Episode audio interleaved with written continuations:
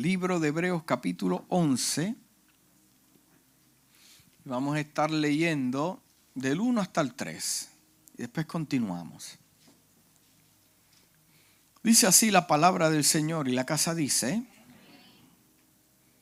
es pues la fe, diga la fe, la certeza de lo que se espera, la convicción de lo que no se ve. Qué powerful es eso. Lo voy a leer otra vez. Es pues la fe, la certeza de lo que se espera, la convicción de lo que no se ve. Usted entiende bien claro el principio que la vida en la fe, yo diría que es más de un 80% operando en lo invisible. ¿Me escuchó? La vida en la fe es más que un 80%, más de un 90% operando en lo invisible. Hmm.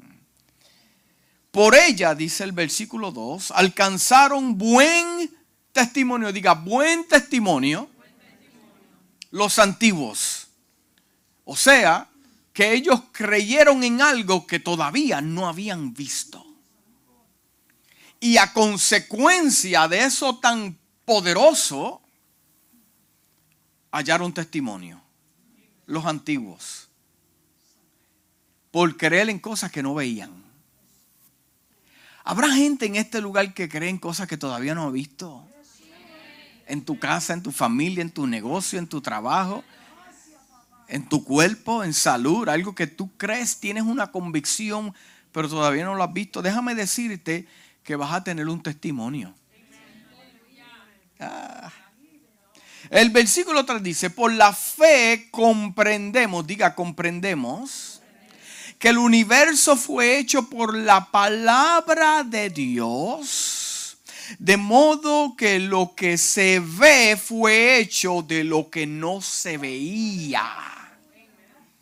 Por la palabra de Dios fue hecho el universo, algo que no existía, que no se veía, pero a usted y yo hoy lo vemos. Padre, te damos gracias por tu palabra. Yo siento tu espíritu en esta mañana. Te pedimos, rema del cielo, que logos, rema, se conecten en esta mañana para impartir enseñanza Padre amado, para encontrarnos contigo una vez más en el camino, en propósito. Padre, te pedimos una unción especial para enseñar sobre la fe. Que seas tú hablando con la intención de edificar, levantar. Padre amado, en el nombre de Jesús, que no salga nadie si no haya sido impactado por el poder de tu palabra.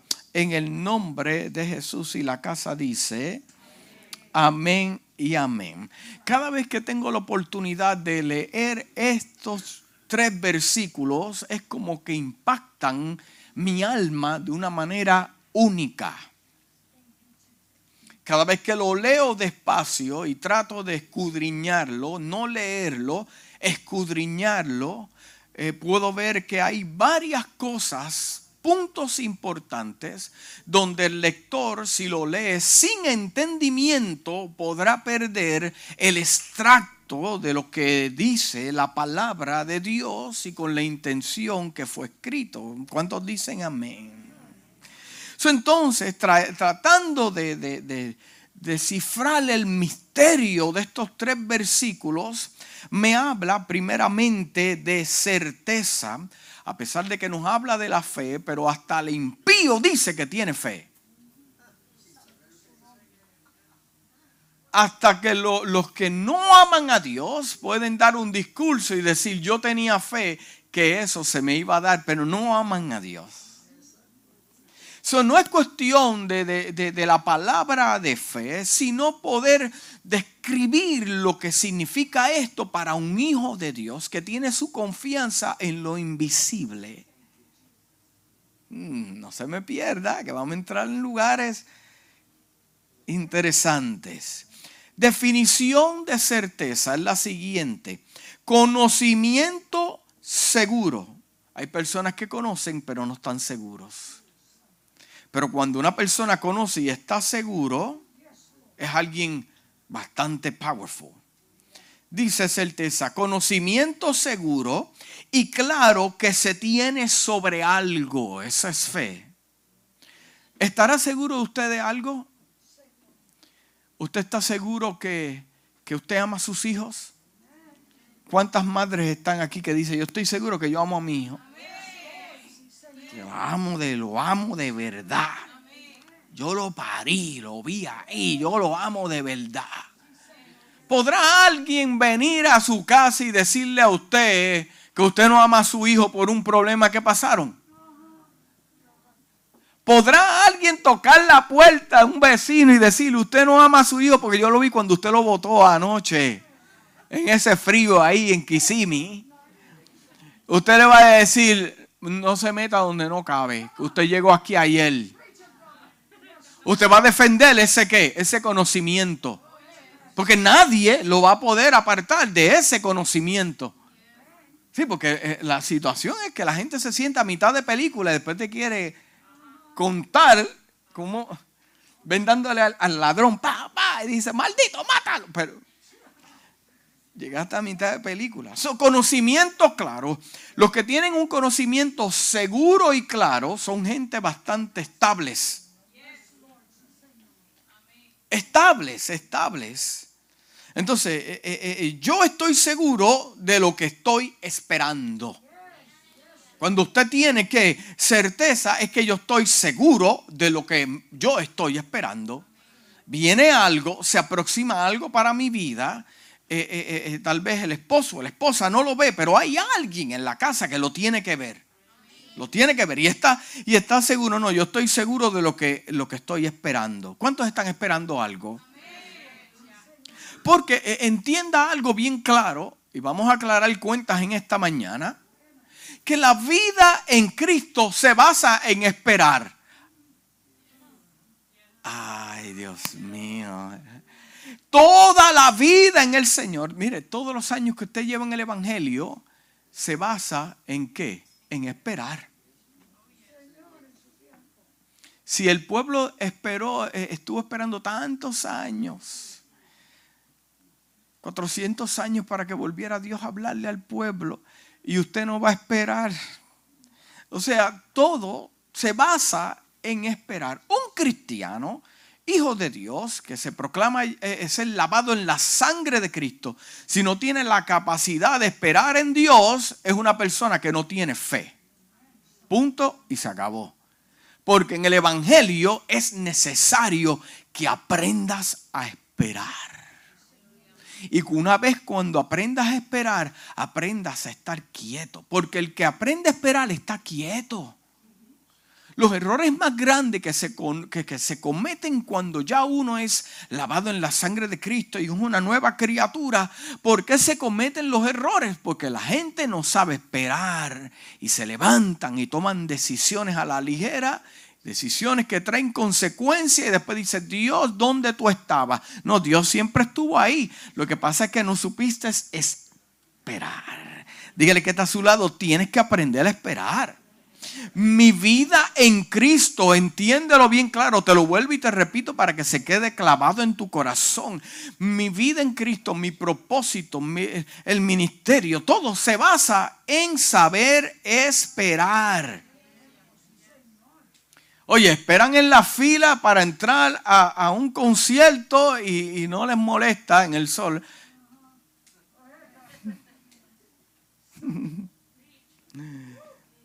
Si eres impaciente, ¿cuántas personas hay impacientes aquí en esta mañana? Si levantas tu mano, que eres impaciente, vamos a orar para que te lleguen un par de pruebitas.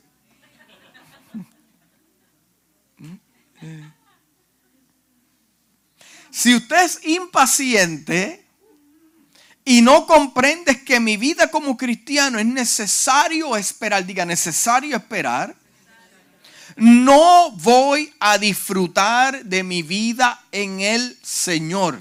Punto. And that's it. Porque hay cosas que Dios está haciendo tras bastidores que yo me tengo que quedar quieto.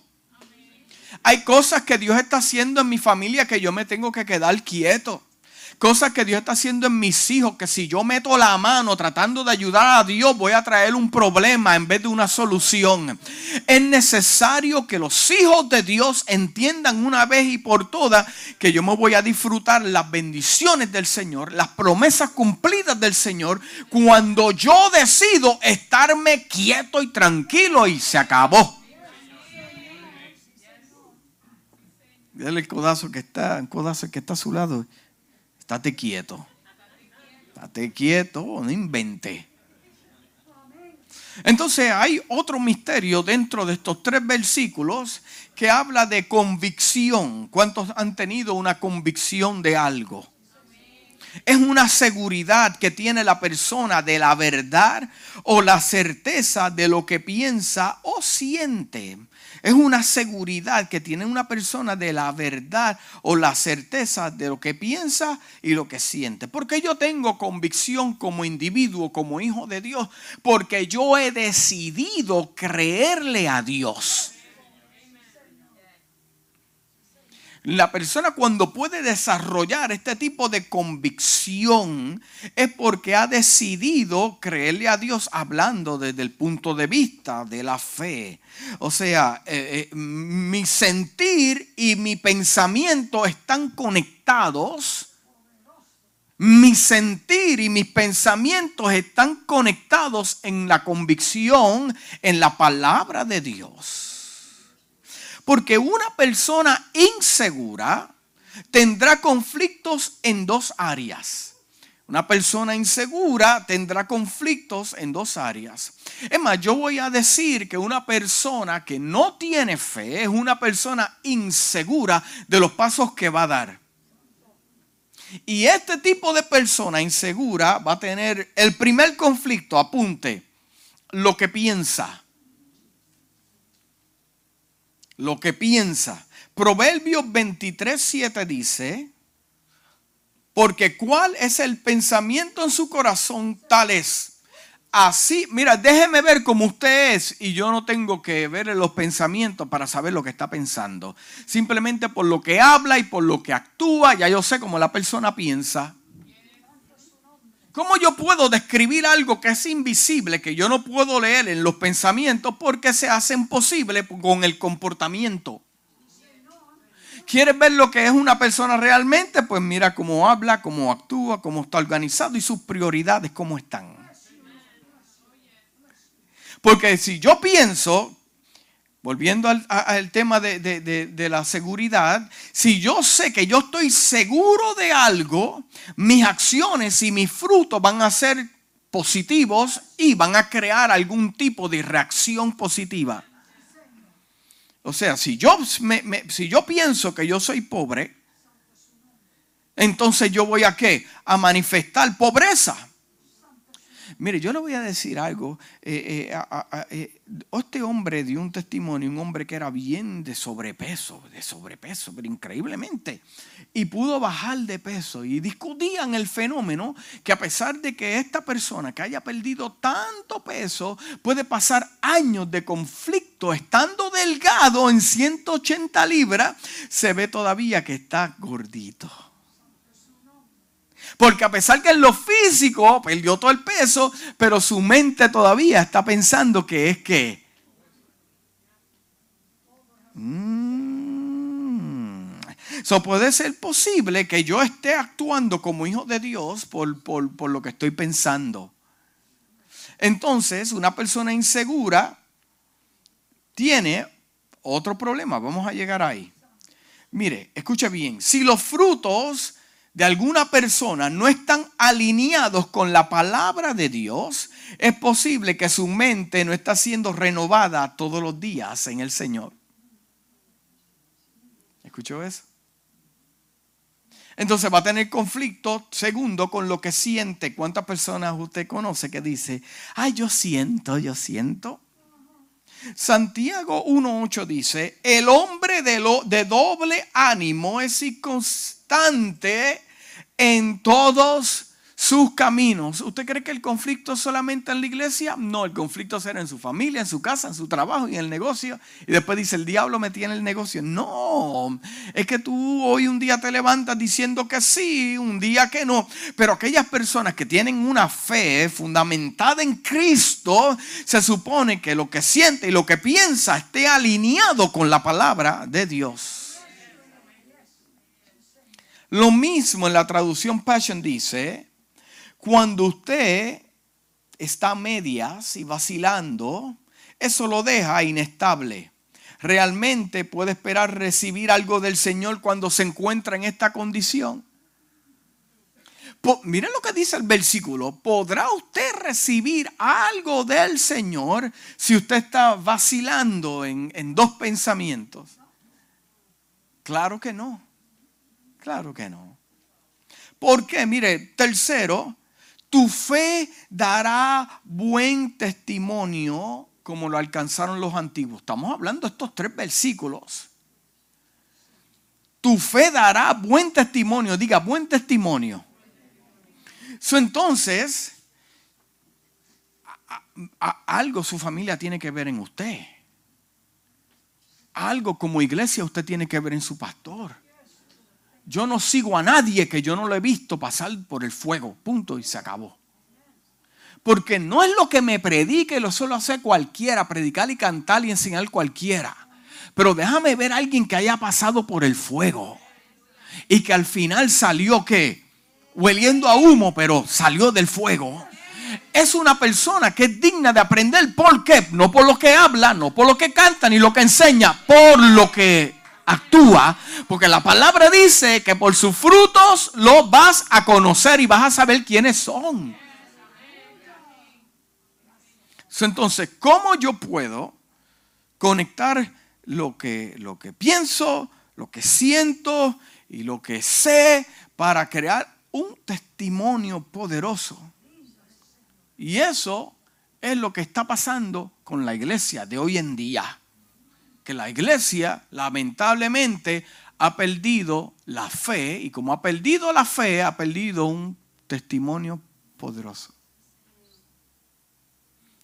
Eh, las cosas se van a complicar un poco. Estoy buscándole el tono, si lo hago mayor o menor para que usted lo pueda digerir. Mm. Mire, la gente te vio esperando. Escucha bien, estamos hablando del testimonio, estamos hablando del final del versículo. La gente te vio esperando. Esa misma gente te verá cuando estés recibiendo recompensa. Hay gente aquí que está esperando y tus hijos te están viendo, tus familiares te están viendo. Esos son los mismos que también van a ver cuando usted reciba la recompensa.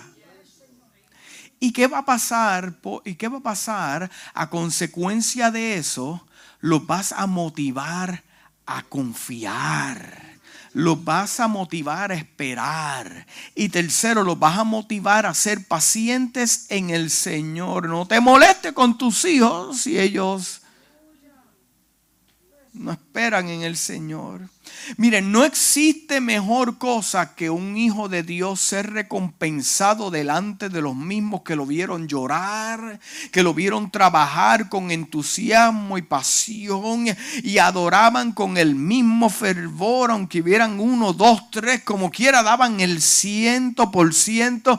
No hay mejor recompensa que esa que tu fe fue recompensada. Muchos, escuche bien, muchos no creyeron. Muchos no creyeron, pero la fe de esa persona estuvo acompañada de, obras y Dios le dio la cosecha. La fe de esa persona estuvo acompañada de obras, aunque muchos no creyeron en esa persona. Habrá alguien en esta casa que pueda dar testimonio de cosas semejantes que no creyeron en ti, pero como quiera, tu fe estuvo funcionando con obras. Porque no me diga a mí que usted tiene fe, pero no tiene obras. Ay, yo tengo fe, pero ¿qué estás haciendo? Nada. Dice el versículo 3, por la fe comprendemos que el universo fue hecho por la palabra de Dios, de modo de lo que se ve fue hecho de lo que no se veía. Yo quiero que usted, y, inclusive yo también, entendamos que la fe es un estilo de vida, no es una moda. La fe es un estilo de vida, no es una moda. Porque las modas vienen y van. Pero un estilo de vida bien decidido permanece y se verán los frutos al final. Yo sé que por allá hay muchas modas. Llega la moda de, la prosperidad, llega la moda de, decirle a yo no sé quién, papá, mamá, y este asunto que usted está escuchando por ahí, eso, eso va a pasar. Pero, pero gente de fe, que se mantenga sólida, eh, eh, definido en el Señor, son los que permanecen a largo plazo y darán mucho fruto. Eso lo practican muchos, las modas cristianas. Y son a corto tiempo, pero el que tiene un estilo de vida en Cristo comienza y termina. El que tiene un estilo de vida en Cristo comienza, termina, se deleita en cumplir con la voluntad del Padre. Usted sabe lo que es una vida en Cristo, un estilo de vida de Cristo en, en fe. Usted se puede gozar aunque no esté siendo bendecido en el momento, porque es un estilo de vida. Es un estilo de vida. Miren lo que dice Gálatas 2.20. Dice, con Cristo estoy juntamente crucificado y ya no vivo yo, mas vive Cristo en mí y lo que ahora vivo en la carne, lo vivo en qué? En la fe del Hijo de Dios, el cual me amó y se entregó a sí mismo. Usted ve el estilo de vida ahora que habla el apóstol Pablo, dice, ahora desde, estoy juntamente crucificado con Cristo y ya yo no vivo más. Ese es mi estilo de vida. Que ya yo no vivo para mis ideas, ya yo no vivo para mi agenda, yo vivo para la agenda de Dios en mi vida. Entonces lo vivo en la fe. Mire qué definición. Un estilo de vida es el siguiente. Es el conjunto de actitudes y comportamientos que adoptan y desarrollan las personas de forma individual y colectiva para satisfacer sus necesidades como seres humanos y alcanzar su desarrollo personal. ¿Cuántos tienen un estilo de vida aquí? ¿Cuántos tienen un estilo de vida en Cristo? O sea, no hay otra opción. No hay opciones para la desobediencia. No, no, porque este es mi estilo de vida. Cuando usted dice, este es mi estilo de vida en la fe como hijo de Dios, ya no hay oportunidades, no hay espacio para nada que venga a destruirlo a usted. No, este, aunque toquen a la puerta de su casa, pero usted se mantiene, ¿qué? Porque es su estilo de vida. Sí. Tú ejerces fe cuando esperas tu milagro es producto de una fe que se aplica mientras espera. Lo voy a leer otra vez. Tu milagro es el producto de una fe que se aplica mientras esperas mientras esperas, eh, no, no tiene que entenderlo, pero usted está esperando. Las cosas parecen que no están a tu favor, pero, pero estás esperando. Tu situación se ve complicada en tu matrimonio, pero estoy esperando. Pero no solamente esperando, sino que estoy haciendo algo mientras espero, porque la fe sin obra es que...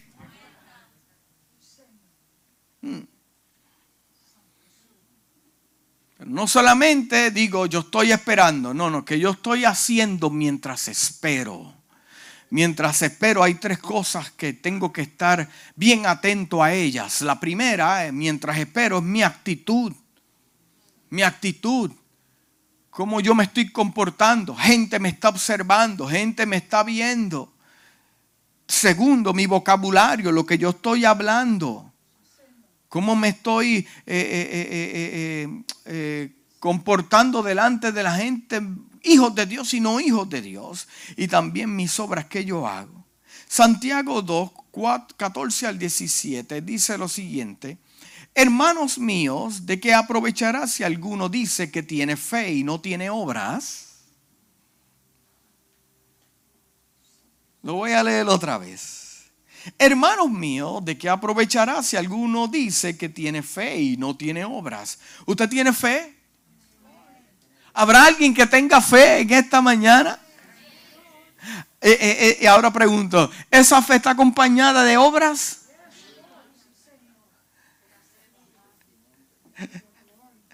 Este, hermano, yo no estoy complicando la cosa, solo dice ahí bien claro. Dice, hermanos míos, ¿de qué aprovechará si alguno tiene fe y no tiene obras? ¿Podrá la fe salvarle? Acuérdese que esta salvación no es la salvación de su alma. Acuérdese que en el Antiguo Testamento y en, el Nuevo Testamento, cuando habla de salvación, no simplemente eh, eh, se define a la salvación del alma, sino a, librarlo de algo. Wow, me salvé de ese problema. Usted lo usa, lo que pasa es que no se da cuenta.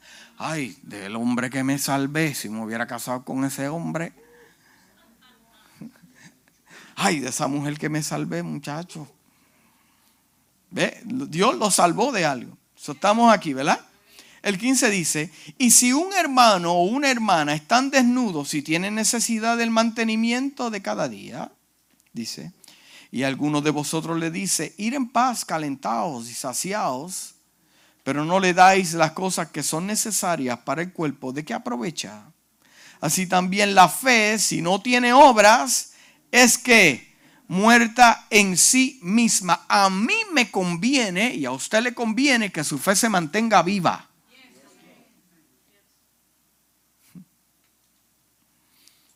Y en Hebreos 11 habla de los pioneros en la fe.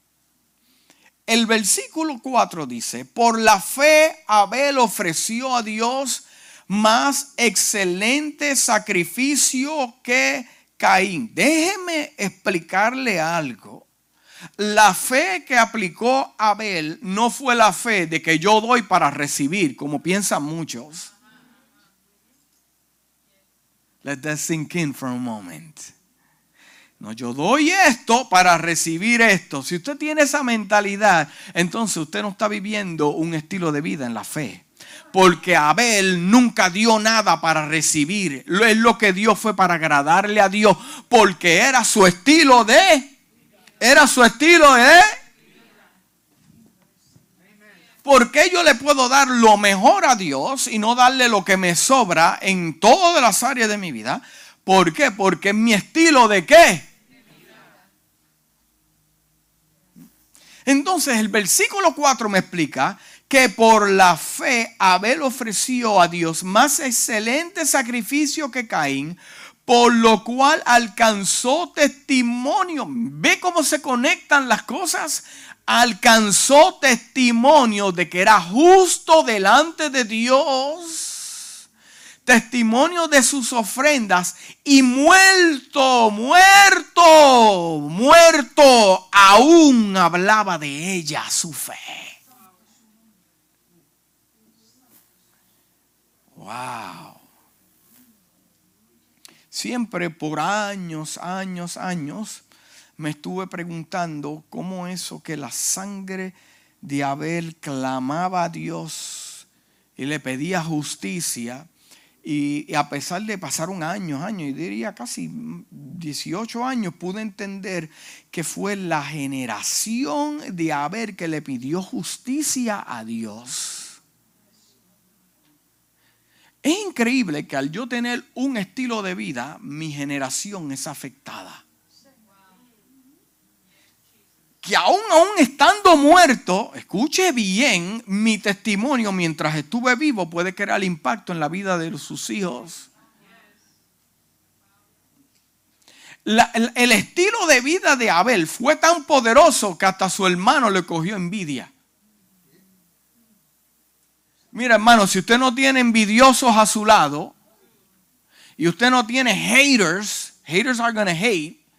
Si usted no tiene haters, es que algo usted está haciendo mal. Porque si está viviendo un estilo de vida, usted siempre va a tener hasta los mismos más cerca de usted, que son los que se van a revelar. Si usted no está pasando esto, pues eh, eh, um, no sé, hágase un check-up. Porque si a Abel le pasó por tener un estilo de vida con Dios, mira qué poderoso testimonio que aún muerto le dio lo mejor a Dios. Por eso yo pienso que darle lo mejor a Dios no hay que presionar a la gente presionar a la gente para darle a Dios. Mira, hermano, yo de, verdad que eso, eh, eso habla del estilo de vida, de fe de muchos. ¿Me detengo aquí? No, vamos a seguir. Wow. Habla de Enoch también, pero, pero déjeme decirle, dice, por la fe, no fue traspuesto para no ver muerte y fue hallado porque lo traspuso Dios, y no fue hallado porque lo traspuso Dios, y antes que, que fuese transpuesto, tuvo testimonio, diga testimonio, de haber agradado a Dios. Dice que eh, no caminaba con Dios. Dice versículo 6, pero sin fe es imposible agradar a Dios. Muchas veces limitamos la, palabra de fe grande y amplia, grande, ancha. Y muchas veces limitamos la palabra de fe a ver un milagro. No, es que mi vida diaria es una vida de fe. Es más, al yo arrodillarme y hablar con alguien que yo no veo y no escucho audiblemente, eso es fe. Dice, porque es necesario que el que se acerca a Dios, el que se acerca, ¿cuántos se acercan a Dios? Crea que le hay y que es galardonador de los que le buscan. El versículo 7 dice, por la fe Noé, cuando fue advertido por Dios acerca de cosas que aún no se veían, con temor preparó el arca. Déjenme eh, añadirle a esa palabra temor. En otras versiones dice, con reverencia y en fe preparó el arca que su casa, para que su casa se salvase. Y por esa fe condenó al mundo y fue hecho heredero de la justicia que viene por la fe. Esa fe condenó al mundo. Esa fe condenó al mundo. Usted sabe cuando usted recibe galardones. Déjeme explicar lo que es. Cuando usted recibe galardones en lo físico, cuando usted recibe galardones en lo físico, es porque eh, eh, eh, hubo una conversación en lo invisible que usted no vio. Hubo una, conversación en el mundo invisible que usted no vio. Y lo que, lo que el galardón que usted ve en lo físico se preparó primeramente en lo invisible. O sea que tuvieron que tomar a usted como persona y presentarlo ante muchos testigos en el mundo espiritual y decir, Él pudo por lo tanto, vamos a bendecirlo. ¿Me está entendiendo? El que no se gradúa no tiene diploma. El que no se gradúa no tiene qué? Diploma. So, tuvo que haber una conversación en el mundo espiritual para decirle al mundo espiritual, mire, la fe de él se merece lo que tiene. Ah, no pelees porque tu vecino es bendecido. Es que se atrevió a tener fe cuando muchos no creyeron en él. Oye, qué tremendo, ¿verdad? Que nadie cree en ti, pero hasta cuando te ven bendecido, ahora todo el mundo cree en ti. ¿ah? No te preocupes, no te preocupes. Dice que Noé fue advertido y, y rápido. Nadie creyó en él. Dice, por la fe Abraham siendo llamado obedeció para salir del lugar que había de recibir como herencia, salió sin saber a dónde iba. Abraham salió sin saber a dónde iba.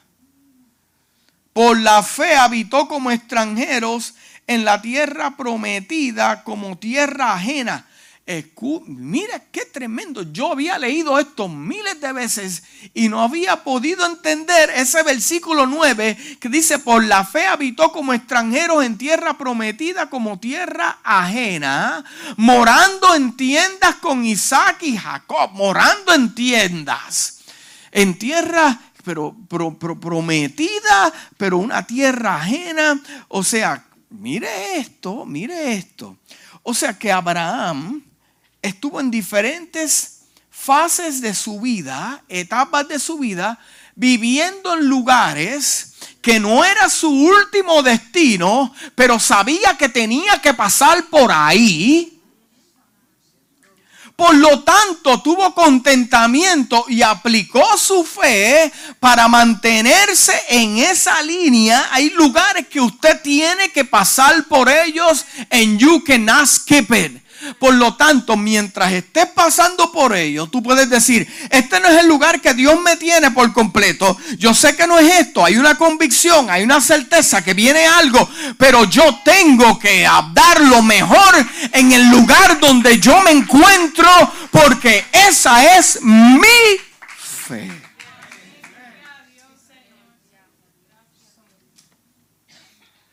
Este es el carrito que tengo, pero tengo que pasar por ahí. Este es el trabajo que tengo, no me gusta, pero Dios me prometió otra cosa, pero yo tengo que pasar por ahí. Oye, a la gente no le gusta pasar por esos desiertos. Oye, y están con la actitud, el vocabulario y las obras hecho un desastre. Por fe viví en esa tierra. Mire esto, mire esto, qué tremendo. Dice el versículo 10. Estamos hablando de Abraham porque esperaba la ciudad que tiene fundamentos. Ok, yo sé que estas tiendas, estas tiendas, estas carpetas son temporeras. Pero mientras yo esté en esta caseta temporera, yo le voy a dar testimonio a mis hijos de mi relación con Dios. Escuche bien. Aunque dentro del corazón de Abraham había una promesa, y decía, porque me espera una ciudad que tiene fundamentos, cuyo arquitecto y constructor es Dios. So, si Dios me... Mira que... Dime que esto no es poderoso. Es para que usted esté diciendo gloria a Dios y aleluya.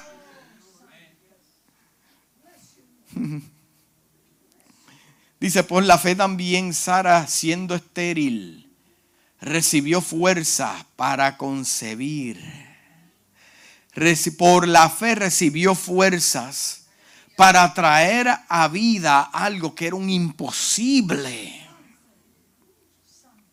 Y dio a luz aún fuera de tiempo, de la edad, porque creyó que era fiel quien lo había prometido. Pero ven acá, pero en Génesis me dice que cuando estos seres se presentaron y hablaron con Abraham, Sara se rió. Bueno, usted se puede reír, pero dentro de su corazón usted sabe qué es lo que hay.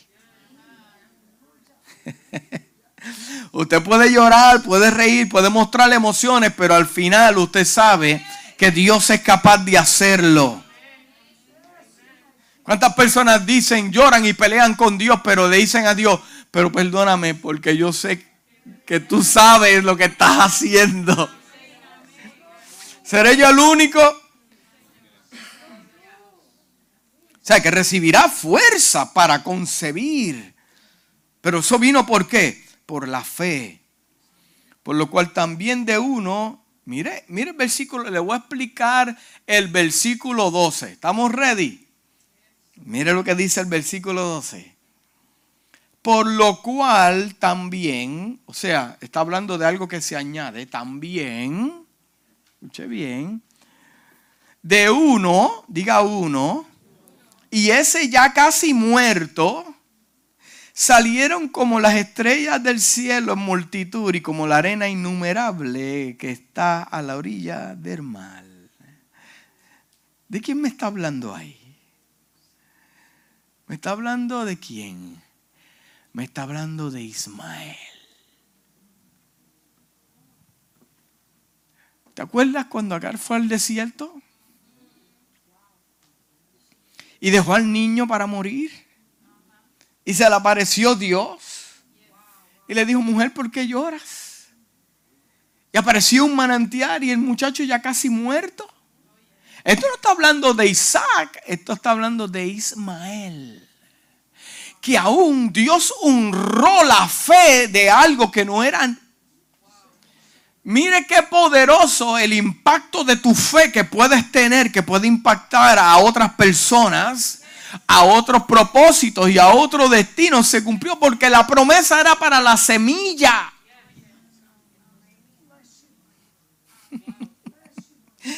Cuántas cosas que casi están muertas, pero por tu fe se han mantenido vivas. El versículo 13 dice, Conforme a la fe murieron todos estos sin haber recibido lo prometido, sino mirándolo de lejos, creyéndolo y saludándolo y confesando que eran extranjeros como peregrinos sobre la tierra. Porque los que esto dicen claramente dan a entender que buscan una patria. Pues si hubiesen estado pensando aquella de donde salieron, ciertamente tenían tiempo de volver, pero anhelaban una mejor. Esto es celestial, por lo cual Dios no se avergüenza de llamarse Dios de ellos.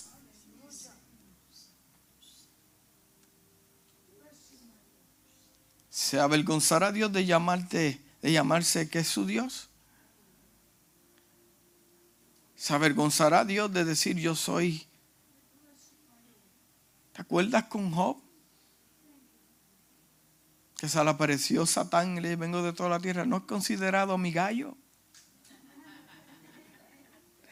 Considerado mi gallo. Mira cómo lo tengo bendecido. Todo, le, lo guardo todo. Ah, sí, pues quítale eso, a ver si no te maldice. Mete mano a ver. Porque Dios no te va a dar algo que usted no pueda hacer si usted se encuentra con una prueba, usted puede impartirle esa fe. Déjese de tanto ñeñeñe. Diga que está a su lado, deja el ñeñeñe.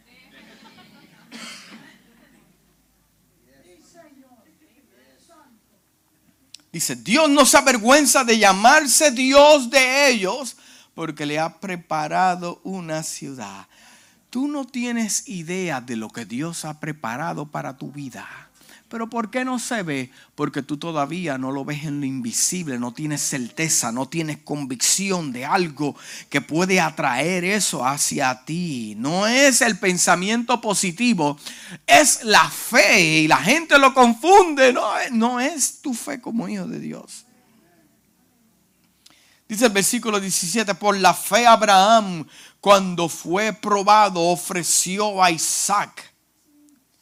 Y el que había recibido las promesas ofrecía su unigénito. Y el que había recibido las promesas, el que había recibido, o sea, cuando Abraham vio a Isaac, eso era su promesa.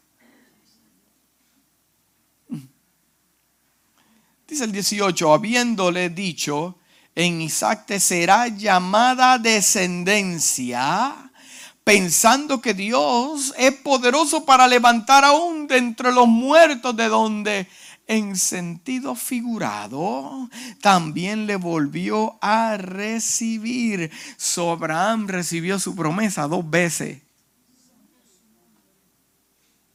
No lo entendió, pero está bien lo hacemos para otro, otro, otro, domingo. Por la fe bendijo Isaac a Jacob y a Esaú respecto a cosas venideras por la fe Jacob al morir bendijo a cada uno de los hijos de José y adoró apoyando sobre el extremo de su bordón. Por la fe José al morir mencionó la salida de los hijos de Israel y dio mandamiento acerca de su hueso. Por la fe Moisés cuando nació fue escondido por sus padres por tres meses. ¿De quién fue la fe? ¿De Moisés o de sus padres? Sea, que, que los hijos pueden ser resultado de la fe de los padres. Eso es lo que estoy leyendo ahí, amado. O sea, que si, que si mi casa, mis hijos no, no pueden ver fe, mis hijos se pueden ser afectados por esa falta de fe, ese estilo de vida. Eso lo dice ahí, amado. Dice, por la fe cuando nació fue escondido por, no su madre, sus padres en plural. Estaban juntos. Por tres meses, porque le vieron niño hermoso y no temiendo el decreto del rey. O sea, no es como Hollywood que lo ponen en una canasta y ya el nene eh, estaba ahí. Por la fe Moisés, hecho ya grande, rehusó a llamarse hijo de la hija del faraón, escogiendo antes ser maltratado por el pueblo de Dios que gozar de los deleites temporales del pecado, teniendo por mayores riquezas el vituperio de Cristo que los tesoros de los egipcios, porque tenía puesta la mirada en el galardón. ¿Sabe? ¿Dónde yo tengo mi mirada hoy en día? ¿Dónde yo tengo mi mirada? Yo le pregunto, ¿dónde usted tiene la mirada? ¿Usted me está mirando a mí? Yo soy su galardón entonces. Yo soy su galardón. ¿Verdad que sí? No. Usted tiene la mirada puesta en quién? En Dios. Por lo tanto, mi fe está puesta en quién? En Dios. Él es el que me suple, Él es el galardonador. Mi fe no está puesta en la gente de la iglesia. Lo amo, lo adoro, pero mi fe no está puesta en usted. Mi, fe está puesta en el que me llamó y me escogió. Y como eso es una realidad, es el que me suple, es el que me da, es el que me levanta y me da fuerza. Mi fe en cuanto a esta hermosa iglesia no está puesta en los hombres, ni en lo que digan los hombres, ni que usted viene y usted no viene. Mi fe está puesta en Dios, porque Dios no me mintió. Dios no me mintió. ¿Usted cree que Dios le mintió a usted? No, Dios no le mintió. No. Y, mire, yo tengo que tener bien establecido en mi mente lo siguiente. Yo tengo que tener bien establecido en mi mente lo siguiente. Que el enemigo continúa trabajando fuertemente en destruir mi fe. Y si quería llegar a un punto era este. Porque hoy nos encontramos como iglesia en un lugar bastante complicado, donde las personas han perdido su fe. Han perdido su fe porque no tienen problema de meterse a discotecas y meterse a diferentes lugares, pero tienen problemas con venir a la iglesia. No tienen problema de ir a un juego de pelota, un juego de baloncesto, y comerse un hot dog allí de 10 pies. Pero tienen problema venir a la iglesia. O sea, e, e, e, eso me, me, habla de que, de que el conflicto no es tanto el virus, es la fe de ellos.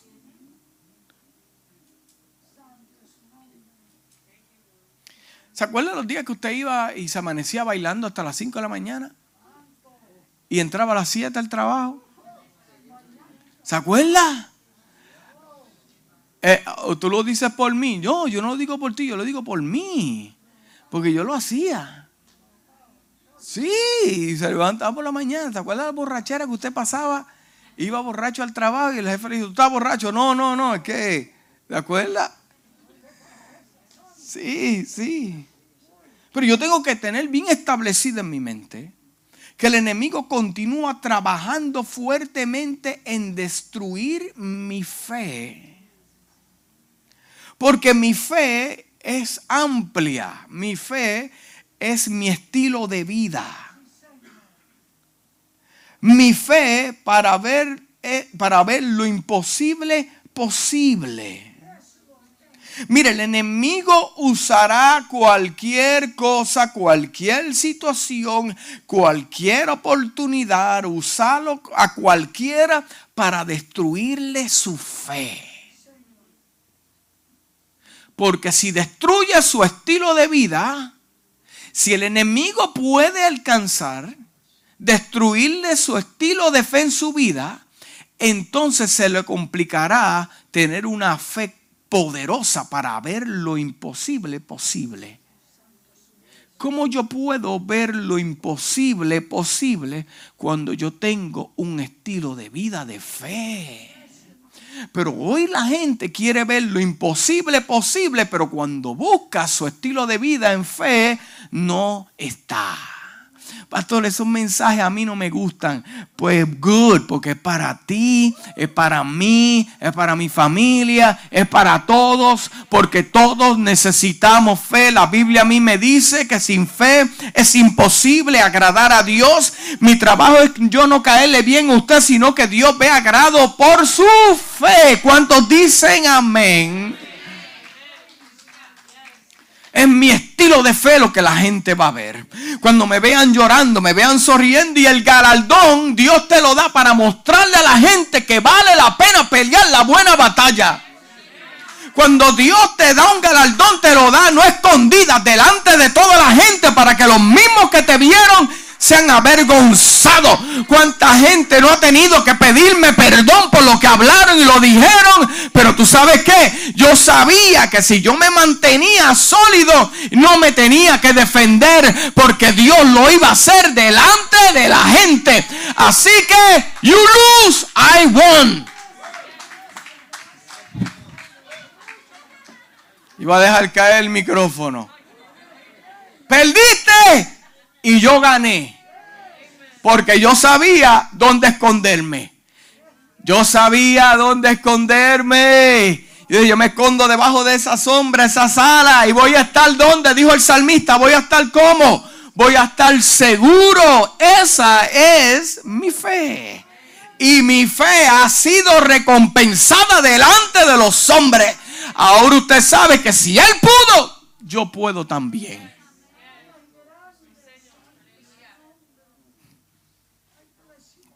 Powerful. Powerful. Amarse su fe ahí. mire, el Evangelio no necesita más talentos, más dones, más profetas, más pastores. Mira, hay, hay pero, pero lo que necesita son hombres y mujeres de fe hombres y mujeres de fe que se paren y digan, no, tú haz lo que tú quieras, pero yo en mi casa vamos a adorar a Dios. No me interesa lo que ustedes piensen, lo que dicen. Yo sé lo que yo he creído. Yo he creído aquí. Y por lo tanto, como tengo convicción, tengo una certeza, nada me va a convencer de otra cosa. Por lo que tú viste que te engañaste. No, yo aquí. Hace falta gente de fe en la iglesia, amado. El Evangelio necesita gente de fe que pueda provocar a Dios.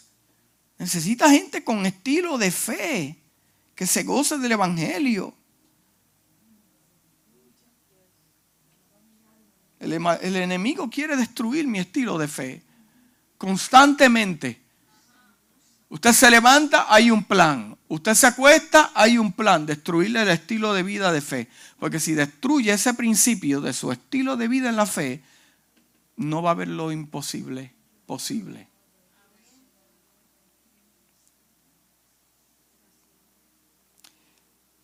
¿Cómo yo, como individuo, puedo creer en estas diferentes áreas de mi vida e impartir la fe como mi estilo de vida, operar en, en, lo imposible. Hoy estaba, alguien me enseñó que estaban dando, eh, creo que fue Eric que me enseñó que, estaban dando, um, creo que una charla de cómo operar en lo sobrenatural. No pueden operar en lo natural, vamos a operar en lo sobrenatural. Amado, eh, common sense. ¿Por qué no das una charla en, mejor eh, apartarse del pecado y ser obediente y tener fe? Porque como quiera vas a operar en lo sobrenatural. Eh, porque al yo tener fe, mira, al yo tener fe, yo estoy operando en lo sobrenatural, amado. Porque yo estoy mirando algo que yo ni veo, ni nadie ve. Vamos a empezar por ese principio. Enseñar a la gente a tener un estilo de vida de fe y Dios te va a recompensar delante de los hombres y va a ver cosas que nunca te imaginaste que ibas a ver. Pero hoy la gente quiere recibir el galardón sin entrenamientos y no entiendo eso. ¿Alguien me ayuda a entenderlo? So, ¿Cómo yo como persona, como hijo de Dios, puedo creer en estas diferentes áreas de fe en mi vida? Eh, Romanos 10, 17 dice, así que la fe es por el que, el oír. Y el oír por la palabra de Dios. O sea que mi fe se aumenta y se fortalece por escuchar la palabra de Dios. ¿Cómo yo puedo fortalecer mi vida y mi fe si yo no vengo a la iglesia?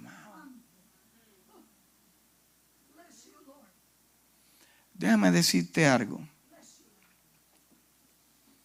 En el tiempo malo, que, ¿verdad? Dios quiera no llegue a nadie, pero el tiempo malo siempre en tiempos malos, en tiempos de conflicto, lo que te va a sostener es la fe.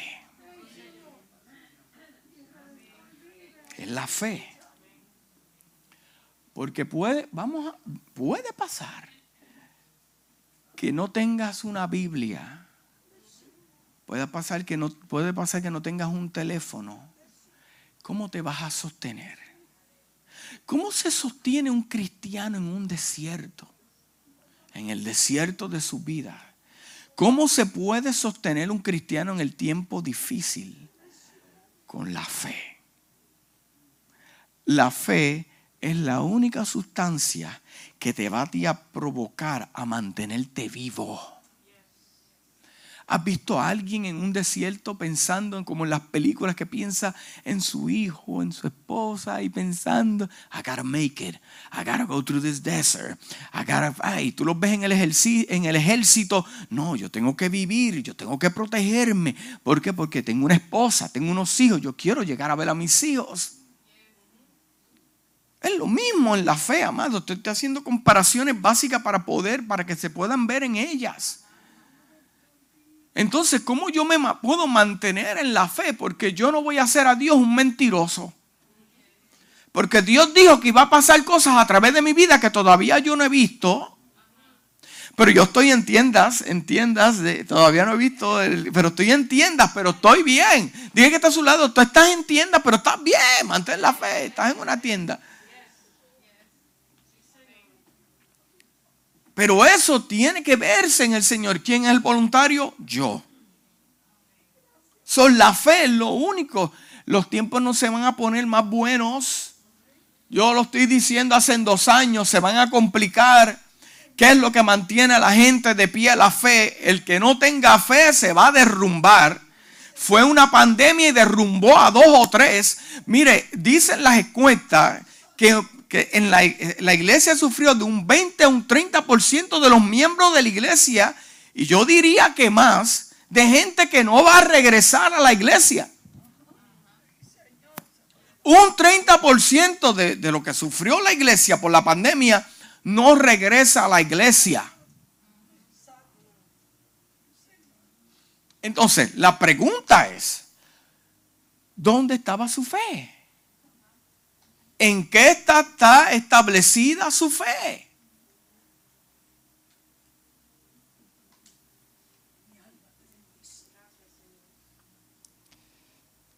Dice que la fe viene por el oír, el oír la palabra de Dios. Qué interesante que, lo, que relaciona la fe, que no relaciona la fe con lo que vemos. Es por lo que escuchamos si usted se pasa escuchando noticias negativas, eso le va a afectar su fe. Si usted se pasa escuchando chismes en la mesa de su casa, usted va, su fe va a ser afectada. Y si en su mesa hablan del pastor, usted la va a coger con el pastor sin el pastor haberle hecho nada a usted.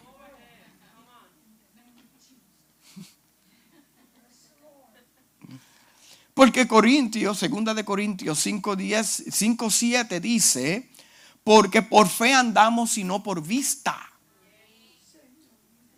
Segunda de Corintios 5, 7 dice, porque por fe andamos y no por vista. Usted anda por fe, no por vista. Al momento que quiera relacionar la visión física con este asunto del caminar en el Señor, usted no se va a poder disfrutar este evangelio. Lo mismo en la versión voz dice, el camino que, recorremos está trazado por la fe. Yo camino un camino muy diferente a usted, aunque estamos en, en, el, en mismo, eh, eh, en el mismo rebaño. El mismo rebaño. Aunque estamos en el mismo rebaño, Dios ha trazado un camino para mí como persona. ¿Cómo yo puedo entonces? Sí, porque usted no está conmigo en el día malo. Ahí cuando la gente hace ¡pum! se espuma. Se espuma, ¿eh? ¡pa! Pero yo tengo un camino personal como individuo que yo estoy caminando y ese camino fue trazado en fe. Usted tiene un camino y fue trazado en fe, no en lógica, no en explicaciones. So, la lógica no le va a funcionar ni las explicaciones y por más consejería que esta persona le dé para ayudarlo, amén. Esto es un asunto entre usted, Dios y su fe. O sea, el camino que, recorremos está trazado por la fe, no por lo que vemos con nuestros ojos. Entonces, si es cierto lo que dice esta encuesta, de 20 a 30% de las personas que se asustaron por lo que vieron en la pandemia, eso habla mucho de la fe de ellos. Y la fe de ellos no tiene testimonio. Muchos se preguntan por qué no ocurren los milagros si es el mismo Dios. Mejor deberíamos preguntarnos dónde está la gente de fe para provocar esos milagros. ¿Dónde está la gente de fe? No, no, ¿dónde está la gente de fe? Gente que primeramente saben esperar en Dios. Usted quiere ver un milagro bien grande, usted tiene que esperar. Marta María esperaron tres días que su hermano estaba ya podrido para ver un milagro espectacular. Y dice la Biblia que Jesús lo gritó en voz alta para que los incrédulos, los incrédulos lo oyeran. Eso dice la Biblia. O sea que los milagros y los galardones es para recompensar la fe. Mujer, no te he dicho que si creyeras verás la gloria de Dios. Mm. Gente que sabe esperar, gente que sabe esperar, son gente que tiene su fe bien fundamentada. Gente que mientras espera, trabaja para el reino, eso habla de su fe. Gente que da testimonio de su fe. Gente con un estilo de vida en la fe. Lucas 18:8 dice, os digo que pronto les haré justicia pero cuando venga el Hijo del Hombre, hallará fe en la tierra. Hallará fe Dios en tu casa, en tu vida, en tu iglesia. Hallará fe. Mire, el cumplimiento profético de Dios llegará a su vida por medio de su fe, no por la mía. Yo no soy responsable del cumplimiento profético en su vida. Es usted y su fe. Y de acuerdo a tu fe, ¿será qué? Yo no tengo que ver nada con eso el pastor, la iglesia donde voy. No, no, no, no, no, no, no, no. Usted puede estar en el desierto y ser bendecido. Usted puede estar en la crisis más grande de su vida y ser bendecido. Eso es lo que Dios hace. Eso es lo que Dios hace. Y ya para terminar, yo me hice las siguientes preguntas. Quiero compartirlas con usted y si le ministra, amén. Si el Señor pusiera en balanza hoy nuestra fe, ¿dónde se encontraría?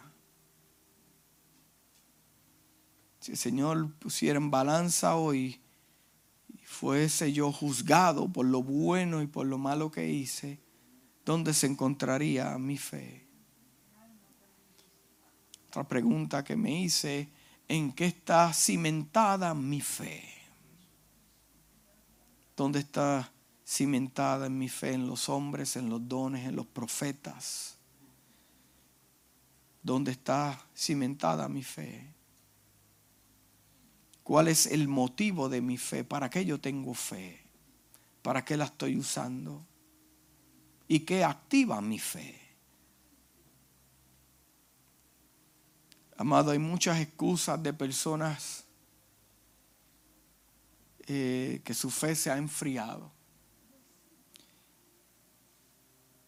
Y ese es uno de los problemas con los que lidiamos hoy en las iglesias, que la fe de muchos se ha enfriado.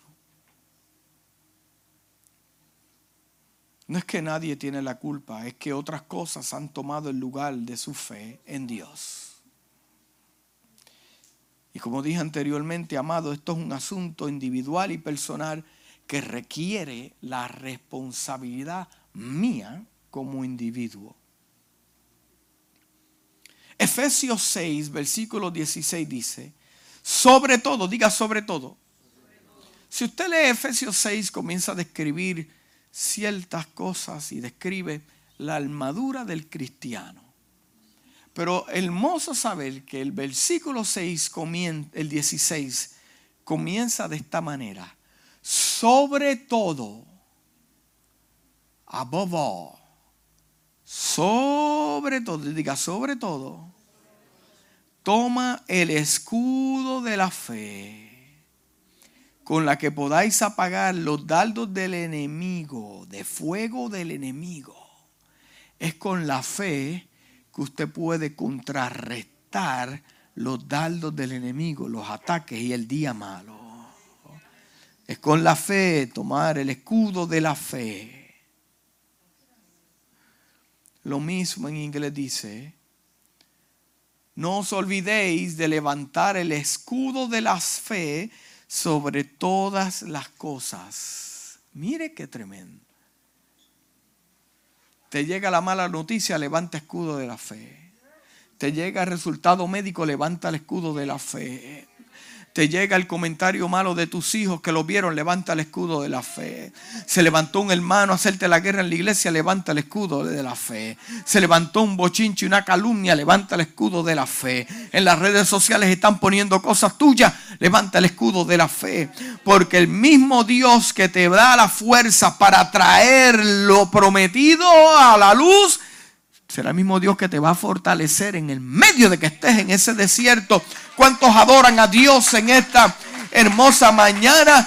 No te olvides de levantar tu escudo en tus días más difíciles.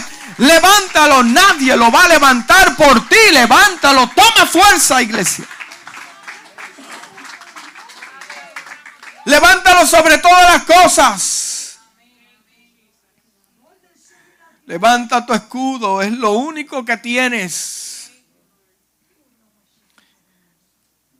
No me habla, levanta las cosas materiales. Mire, no hay cosa tan horrenda de que usted tenerlo todo y pasar una enfermedad y no disfrutar nada. No hay cosa tan horrenda de usted tenerlo todo pago, casa nueva, carro nueva y tener un conflicto con sus hijos que le quita el gozo de todo lo que tiene. Porque al final lo material no fue diseñado para llenarlo a usted, fue para darle un acceso hacia algo. Pero el escudo fue de la fe, fue diseñado para protegerlo a usted de cada ataque, cada palabra negativa del mismo infierno. Usted levanta el escudo de la fe y podáis apagar las lanzas del fuego. Y qué bonito que al final dice, y al final estarás de pie. al final estarás de pie. Al final estarás de pie. Yo conozco el testimonio de muchos aquí y yo sé que ha aplicado la fe. Yo te he visto llorar, yo te he visto en amargura y yo doy testimonio. Y cuando me llega el día malo, yo digo, si ella pudo, yo pudo también. Si el pastor pudo, yo pudo también. Si esa hermana, ese hermano estuvo enfermo y como quiera llegaba a la iglesia, adoraba a Dios, también yo puedo llegar y adorarlo. Gente con cárcel llegaban y se tiraban en ese altar. Eso es el testimonio poderoso que Dios le dio a esta casa. Padre, en esta hora te damos gracias por tu palabra. Gracias, Padre amado, porque tú recompensas la fe de muchos. Yo te doy gracias porque has recompensado mi fe. Mi fe no ha sido en vano. La fe de muchos aquí no ha sido en vano, pero en esta hora yo te pido tu Espíritu Santo que toque cada corazón, toque cada vida en esta hora. Dios mío, le traigas convicción y esta palabra queda sellada en el nombre de Jesús. Muchos han perdido la batalla. Muchos han perdido el entusiasmo. Muchos han perdido la fuerza porque han bajado el escudo de la fe.